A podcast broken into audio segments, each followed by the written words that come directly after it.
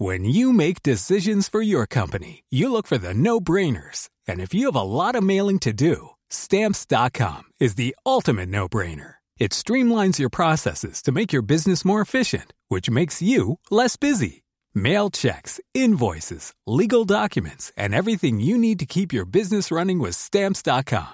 Seamlessly connect with every major marketplace and shopping cart. Schedule package pickups and see your cheapest and fastest shipping options from different carriers. With rates up to 89% off USPS and UPS rates. And with the Stamps.com mobile app, you can take care of mailing and shipping wherever you are. Make the same no-brainer decision as over 1 million other businesses with Stamps.com. Sign up with Code PROGRAM for a four-week trial, plus free postage and a free digital scale. No long-term commitments or contracts. That's Stamps.com.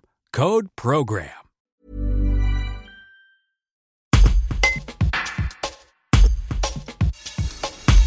Pour les universités, les cours à distance sont toujours la norme depuis le retour des vacances de la Toussaint, mais il n'est pas toujours facile pour les étudiants d'assimiler les programmes aussi bien qu'en salle de cours. Émilie Trouillet, étudiante en deuxième année à l'IUT GEA de Vienne, revient sur les difficultés rencontrées ces derniers mois. Un reportage de Clément Grillet.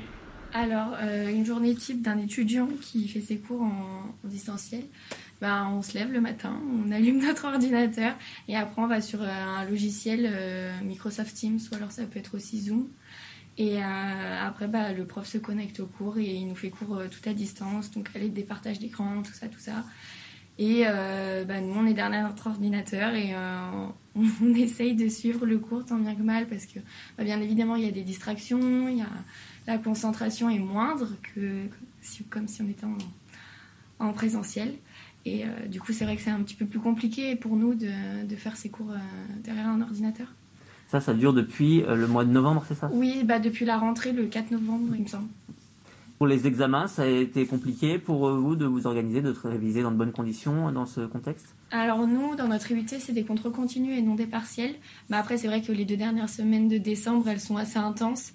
Et euh, du coup, au niveau des contrôles, c'est vrai que bah, c'est pas pareil que comme si on était à l'UT parce que on a des QCM que dans des matières on n'en aurait pas eu.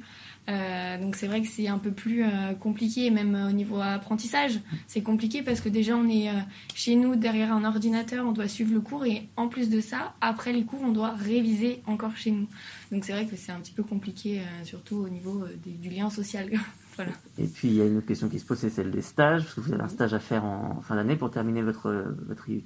C'est ça, on a un stage de avril à juin et c'est vrai que bah, pour ma part je ne l'ai pas encore trouvé, je sais que dans ma classe il y en a qui l'ont déjà trouvé. Donc on perd pas espoir et on espère euh, pouvoir faire notre stage surtout en présentiel pour euh, voir vraiment le métier euh, à proprement parler quoi et non pas en télétravail.